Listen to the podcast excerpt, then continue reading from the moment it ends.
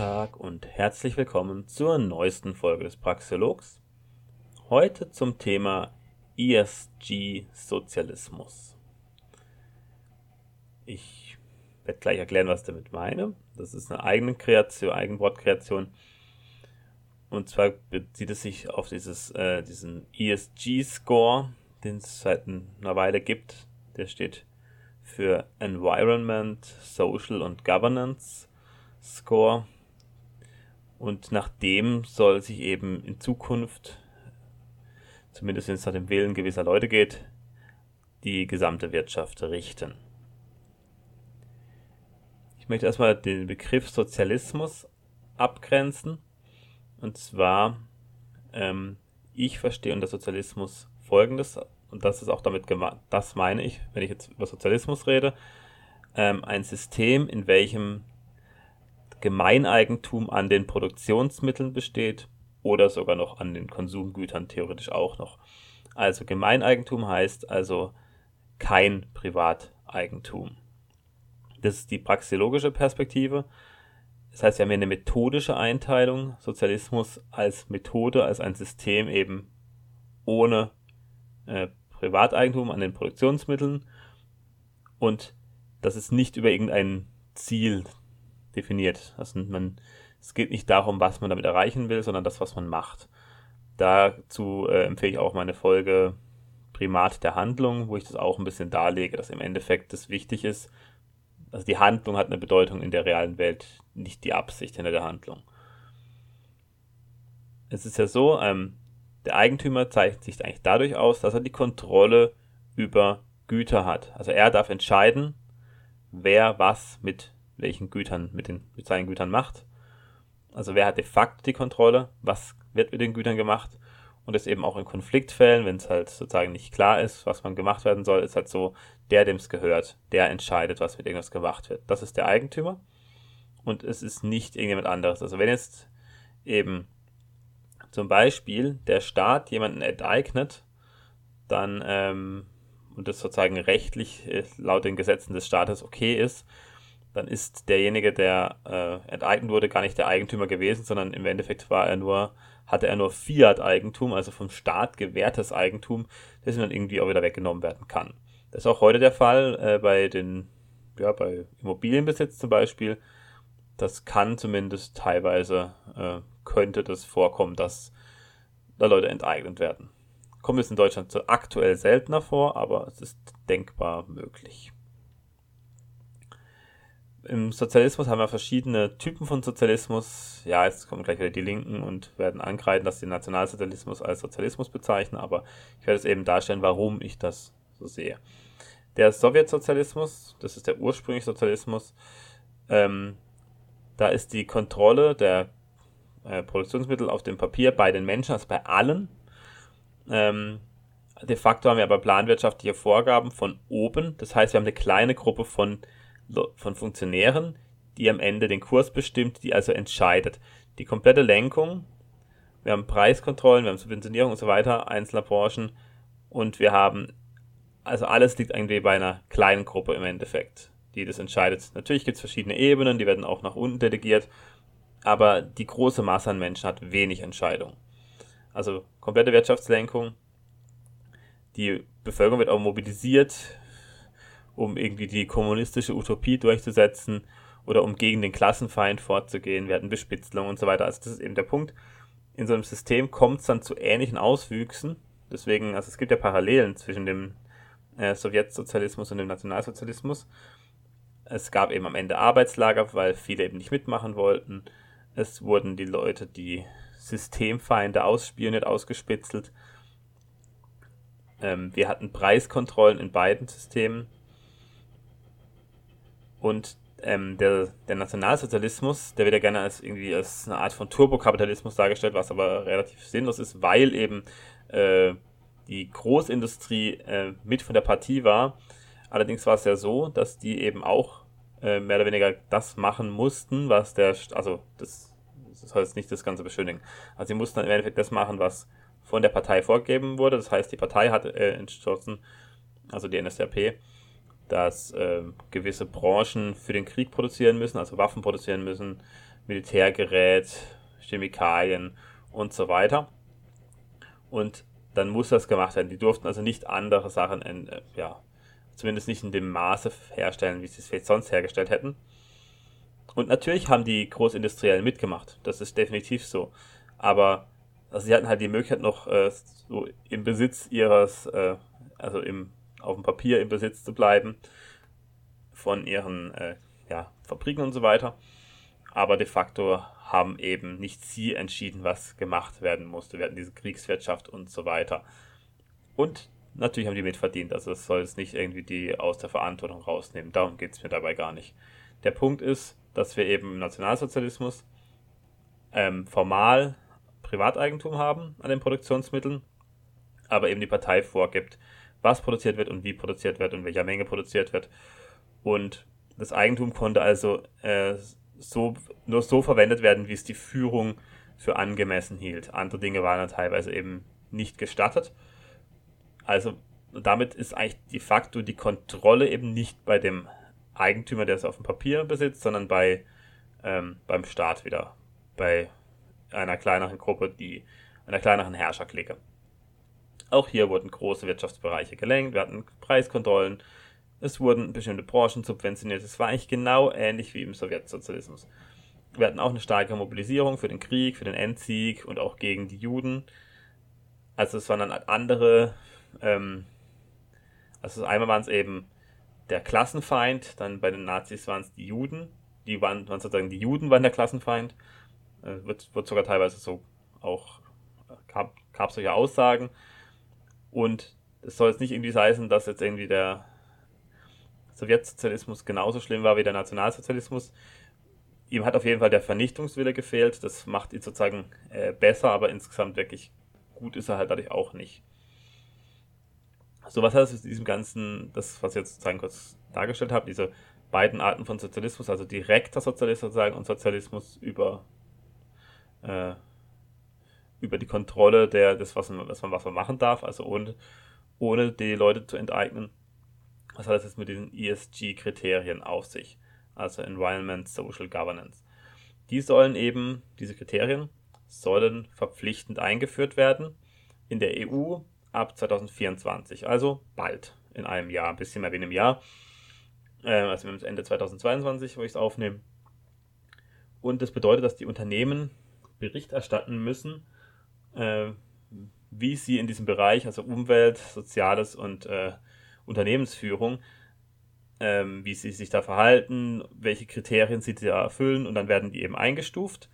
Das heißt, da gibt es irgendwie ein Rating, das wird von irgendwelchen, äh, vermutlich von irgendwelchen Ratingagenturen dann durchgeführt.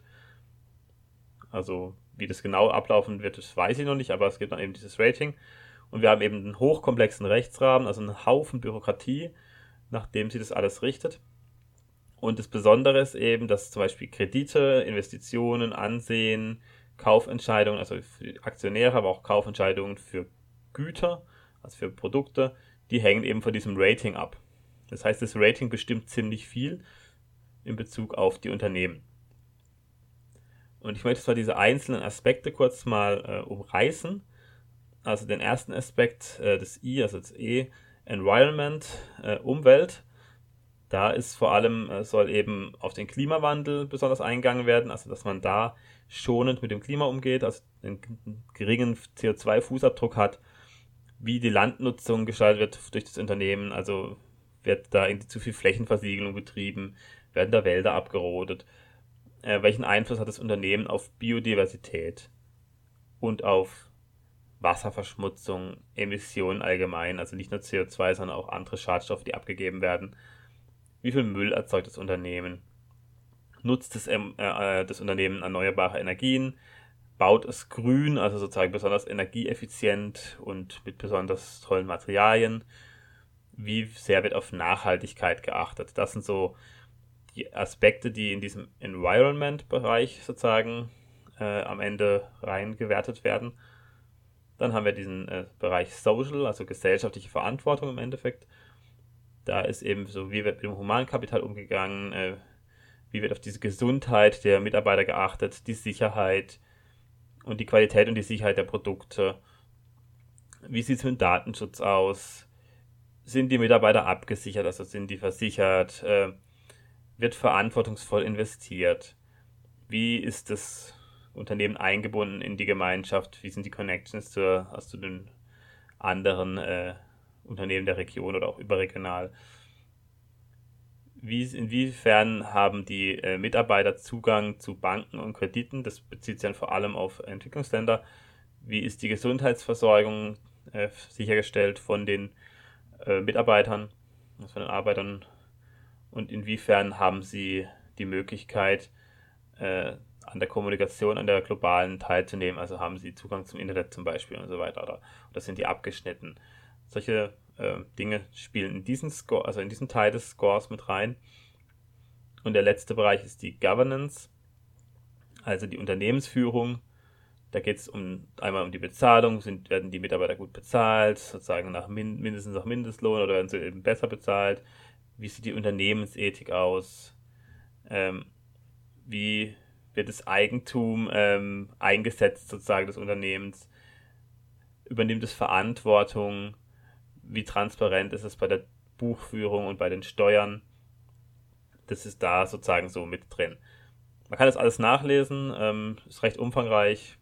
Das ist nur so umrissen, dass man sich so grob was vorstellen kann, was sozusagen alles in die Bewertung mit reinzählen soll. Also was eben die Leute, die das verfechten, gerne hätten. Und es kann eben problematisch werden für Unternehmen, weil sie plötzlich eben diese Kriterien erfüllen müssen.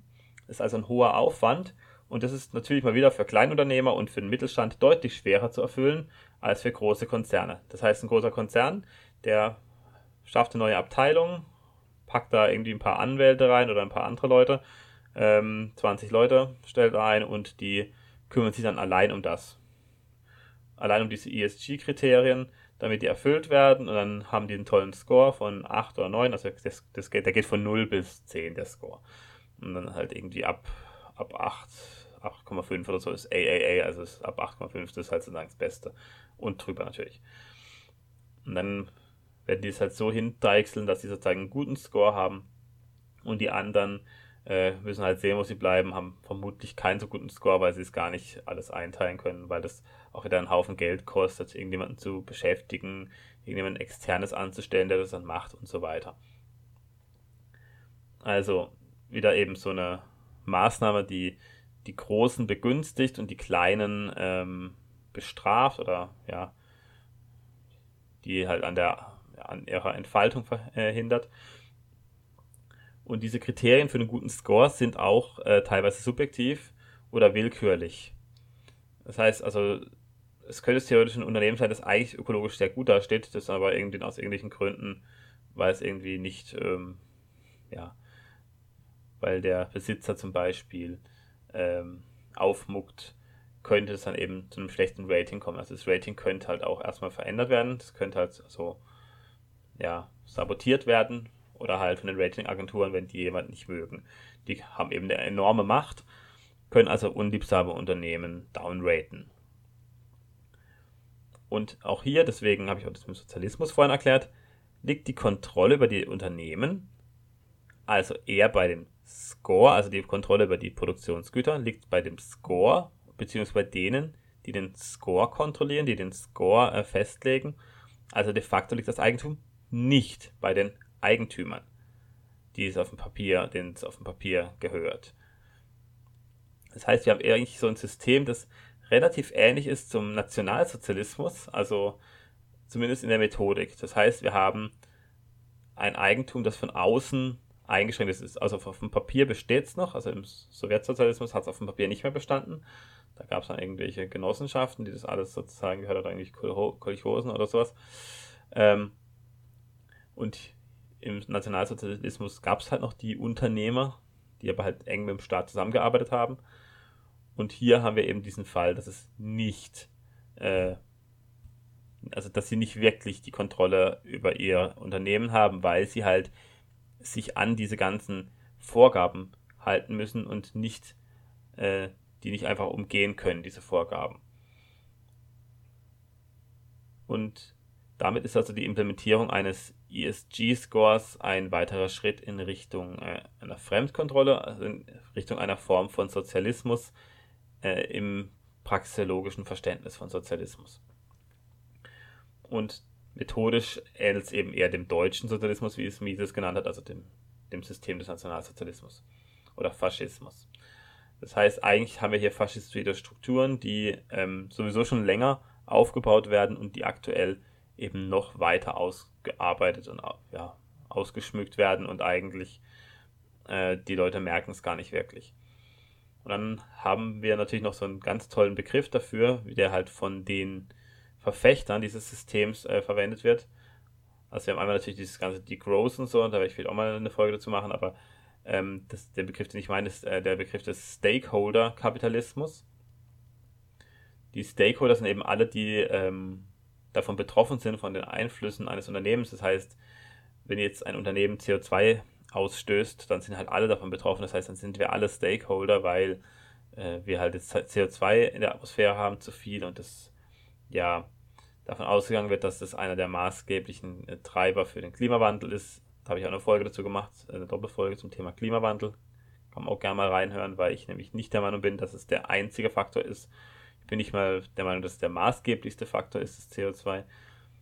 Und da gibt es auch Gründe dafür, dass, also die dagegen sprechen.